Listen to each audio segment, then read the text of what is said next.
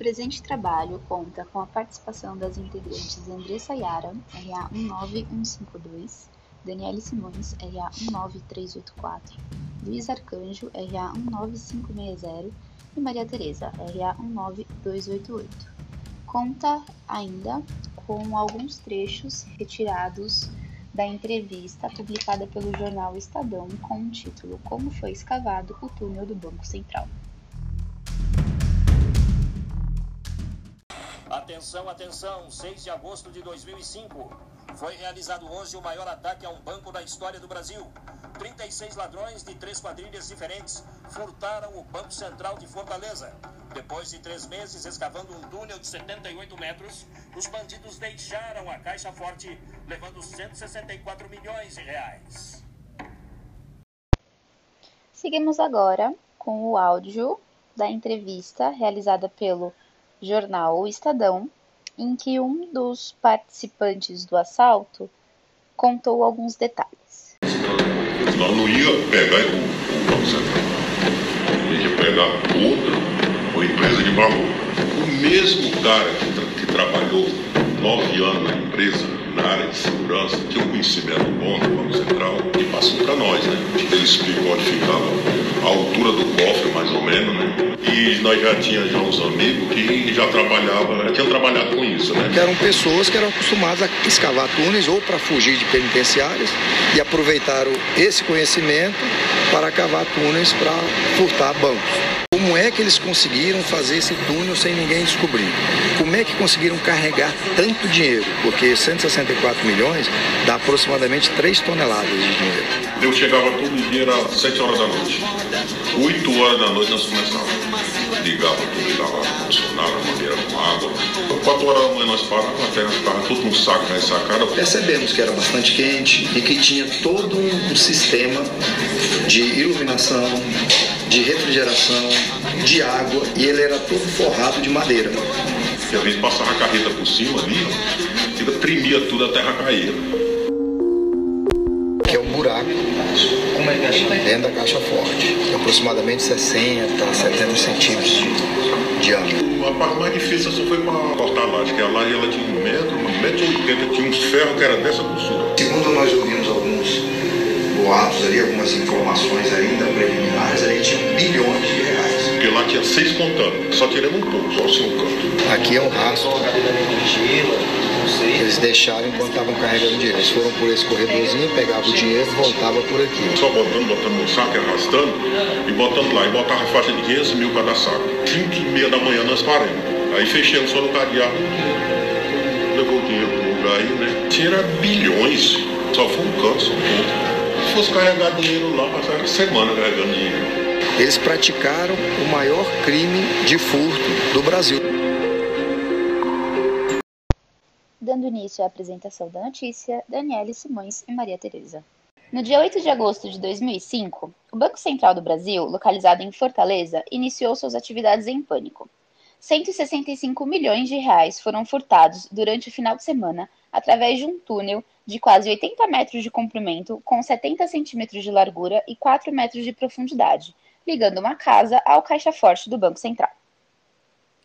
O grupo possuía conhecimento técnico e estrutural do banco e arredores, que possibilitaram a construção de um túnel revestido com lona, inteiramente escorado com vigas de madeira para evitar o desabamento, contando ainda com um sistema de ar-condicionado e iluminação elétrica. O grupo tinha aproximadamente 30 integrantes e alugaram um imóvel instalando ali uma empresa de fachada de gramas sintéticas para retirar, sem nenhum alarde, a terra fruto das escavações.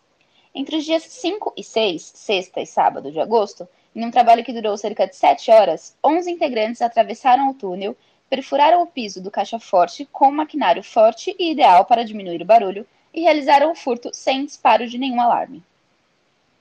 A investigação da Polícia Federal começou imediatamente após a descoberta do furto e de início foi possível identificar um agente por meio de impressões digitais deixadas na casa alugada, ajudando assim a identificar os demais envolvidos. No dia 9 de agosto, o dono de uma transportadora, José Charles, comprou 10 carros de uma só vez à vista, o que chamou a atenção da polícia. Durante o transporte dos carros, José foi preso em Minas Gerais, levando-os em um caminhão cegonha, sendo que dentro havia 6 milhões de reais, o que determinou a prova do crime. José forneceu pistas dos demais ladrões que participaram do furto. Sabe-se com exatidão que 11 pessoas participaram diretamente do furto e aproximadamente 40 pessoas estavam envolvidas no, no crime, incluindo suspeitos que trabalhavam no banco. Entretanto, apenas 31 pessoas foram condenadas pelo crime. Dentro do cofre, uma empilhadeira estava posicionada em frente à câmera de segurança. Nada foi gravado. São mais de 3 toneladas em notas de 50 reais. Um volume suficiente para encher seis caixas e meia de água de um metro cúbico cada.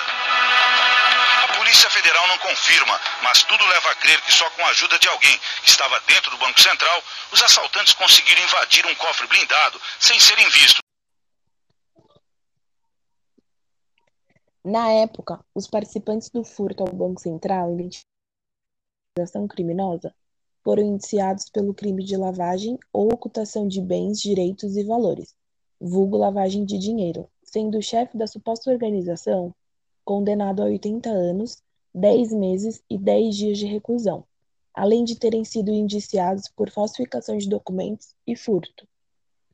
Ocorre que, na ação penal número 080-863681 de 2016, foi impetrado habeas corpus em favor do chefe da suposta organização, Antônio Josivan Alves, pedindo o afastamento da sanção por lavagem de dinheiro distribuído por meio da organização criminosa, tendo em vista que os fatos narrados na ação penal teriam ocorrido entre os anos de 2005 e 2008, e a própria definição de organização criminosa, que fora normatizada com a vigência da Lei número 12.850 de 2013, se deu posteriormente à ocorrência delituosa, faltando, então, essa tipicidade capaz de justificar a condenação.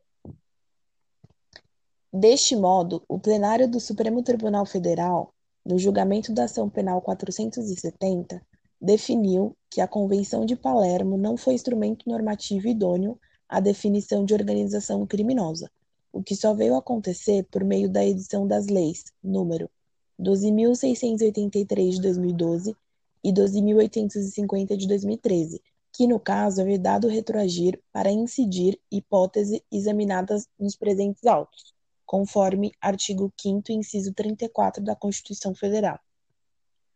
Com isso, foi determinado o trancamento da ação penal em relação a Antônio Josivan Alves, se estendendo a todos os demais réus aludidos ao processo. Com a absolvição dos, dos agentes pelo crime de lavagem de dinheiro e organização criminosa, conforme descrito, podemos caracterizar a conduta dos delinquentes com o tipo penal incriminador de associação criminosa. Em verdade, à época, os agentes poderiam ter sido indiciados por formação de quadrilha ou bando, pois, para que este lícito penal fosse caracterizado, era necessária a participação de no mínimo quatro agentes daí então o termo quadrilha. Contudo, após a Lei nº 12.850 ser editada, houve algumas alterações no Código Penal, como, por exemplo, a alteração do artigo 288. Este artigo deu nova denominação ao delito, passando a ser chamado de associação criminosa, e, além disso, exigiu-se um número menor de agentes, isto é, considerando como número mínimo de agentes três pessoas. Além disso, a pena se manteve, sendo de um a três anos.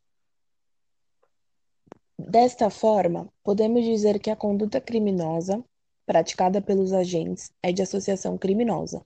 Isto porque houve a participação de aproximadamente 30 pessoas, de forma não hierarquizada, com o objetivo de cometer crimes, sendo eles o furto dos malotes de dinheiro dentro do Banco Central, ocultação de bens e valores, vulgo lavagem de dinheiro e etc. Ademais, são requisitos para a configuração de associação criminosa a prática de constituir um grupo com estabilidade e permanência, tendo por finalidade o cometimento de crime ou crimes determinados. O legislador, ao instituir o tipo penal incriminador, previsto no artigo 288 do Código Penal, visou a proteção da paz pública.